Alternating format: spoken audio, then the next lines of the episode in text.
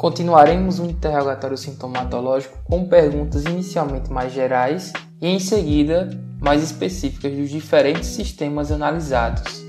Antes de realizar questionamentos mais específicos, pergunte, por exemplo, se o indivíduo tem algum problema ou dificuldade no órgão, sistema ou segmento analisado. No sistema hemolinfopoético, deve-se questionar as seguintes características: astenia, anemias, hemorragias, linfadenomegalias, que significa aumento local ou generalizado dos linfonodos, febre, esplenomegalia, que é o aumento do baço, e hepatomegalia, que é o aumento do fígado. Além disso, dor, icterícia e manifestações cutâneas, como palidez, prurido, pápulas, eritemas e herpes. No sistema endócrino, associaremos as manifestações clínicas a cada glândula endócrina existente com o objetivo de reconhecer possíveis enfermidades. Hipotálamo e hipófise. Devemos analisar quanto ao desenvolvimento físico, o nanismo, o gigantismo e a acromegalia. Já no desenvolvimento sexual, avalia se a puberdade foi precoce ou atrasada. Outras alterações, como a galactorreia, que é a produção de leite fora do período normal de lactação, síndromes poliúricas e alterações visuais que também devem ser questionadas. Já na tireoide, questione-se a presença de dor, de nódulo, bócio, rouquidão, dispneia ou disfagia, que é a dificuldade em deglutir. Além disso, deve-se se atentar também aos sinais de hiper ou hipofunção. Os sinais de hiperfunção são hipersensibilidade ao calor, sudorese, perda de peso, taquicardia e exoftalmia. Já a hipofunção se caracteriza como hipersensibilidade ao frio, ganho de peso, cansaço facial, sonolência, apatia e bradicardia. Nas glândulas paratireoides também deve-se verificar se há hiper ou hipofunção. Na hiperfunção são característicos emagrecimento, astenia, alterações ósseas, dor nos ossos e nas articulações e tetania. Já na hipofunção, se questiona sobre tetania, queda de cabelo, unhas frágeis e quebradiças, dentes hipoplásicos e catarata. As glândulas suprarrenais, nós teremos as seguintes divisões. Buscaremos por manifestações por hiperprodução de glicocorticoides. São elas: aumento de peso, faces em lua cheia, acúmulo de gordura na face, no dorso e na região cervical, hipertensão arterial, infertilidade e irregularidade menstrual. Já as manifestações por diminuição de glicocorticoides são anorexia, que é a falta ou perda de apetite, náuseas e vômitos, astenia, hipotensão arterial, hiperpigmentação da pele e das mucosas. Por outro lado, o aumento da produção de mineralocorticoides pode causar a hipertensão arterial, astenia, câimbras e parestesias, e por isso esses sinais e sintomas devem ser questionados. Pode também ocorrer o aumento da produção de esteroides sexuais em problemas das glândulas suprarrenais, e com isso pode se apresentar pseudopuberdade precoce, isurtismo, que é o crescimento indesejado de pelos, virilismo que é quando o sexo feminino apresenta características masculinas. E, por fim, há também o aumento da produção de catecolaminas. E esse aumento pode estar relacionado com crises hipertensivas, cefaleia, palpitações e sudorese. Por fim, para terminar a análise endócrina, é necessário perguntar e questionar alterações das gônadas sexuais. Já para o sistema musculoesquelético, deve-se questionar sobre dor muscular ou articular, rigidez, artrite, gota, dor nas costas. E caso haja esses sintomas, deve-se descrever a localização das articulações ou dos músculos acometidos, a existência de edema, de eritrema, a dor, a rigidez, a fraqueza ou a limitação de movimentos ou das atividades. Também deve-se observar a cronologia dos sintomas, se ocorre por manhã, ou tarde, ou noite, por exemplo, a duração e, a, e as histórias prévias do trauma. Pergunta-se também se ocorre cervicalgia ou lombalgia. Também se questiona do articular e se há presença de características sistêmicas, como a febre, calafrios, erupção, anorexia, perda de peso ou fraqueza.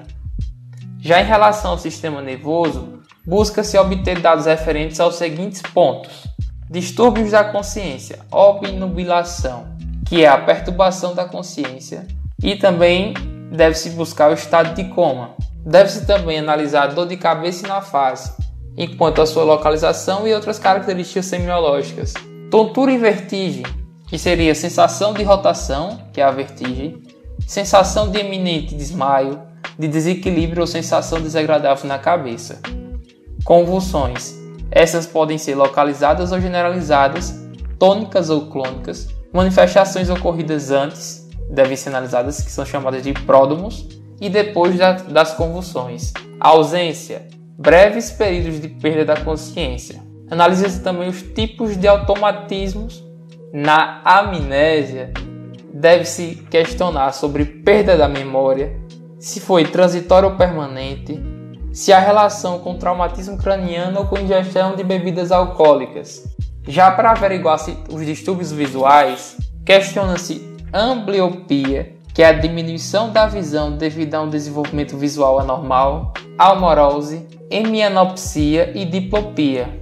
Quanto aos distúrbios auditivos, questiona-se sobre hipocusia, acusia e zumbidos. Em relação aos distúrbios da marcha, procura-se disbasia, que é uma perturbação no andar causada por distúrbios no sistema nervoso.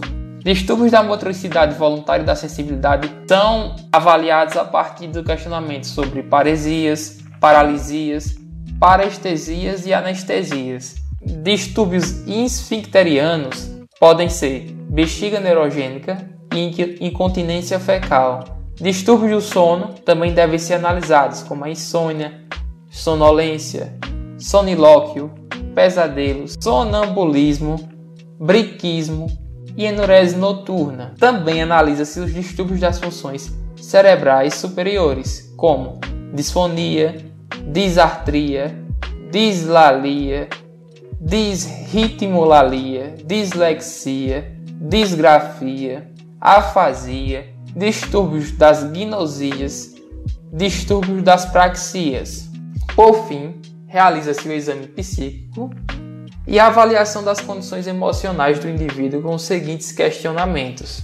Para analisar a consciência, nós precisamos observar alterações quantitativas, se o nível de consciência está normal, se há obnubilação, se há perda parcial ou total da consciência, e também deve-se analisar alterações qualitativas. Quanto à atenção, verificamos o nível de atenção.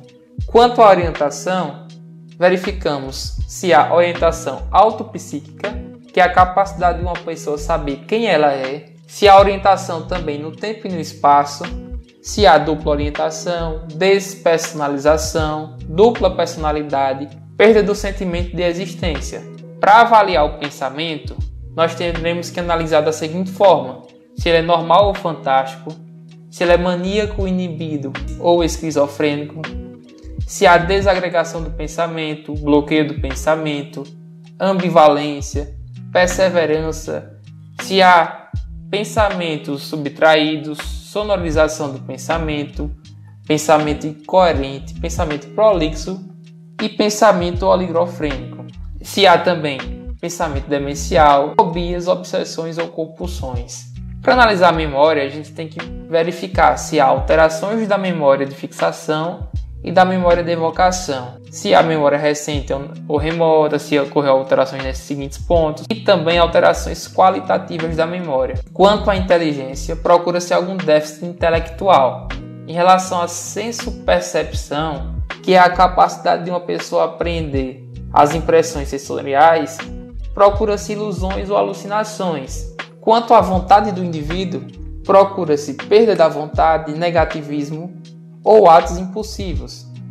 Em relação à psicomotricidade, que é a expressão objetiva da vida psíquica nos gestos e nos movimentos, a gente vai procurar possíveis alterações e também o estupor. Quanto à afetividade, Analisaremos o conjunto de vivências dessa pessoa e os seus sentimentos complexos. Então, alterações no estado de ânimo e do humor, exaltação ou depressão do humor devem ser questionadas. Devemos questionar se ocorreram comportamentos inadequados e antissociais.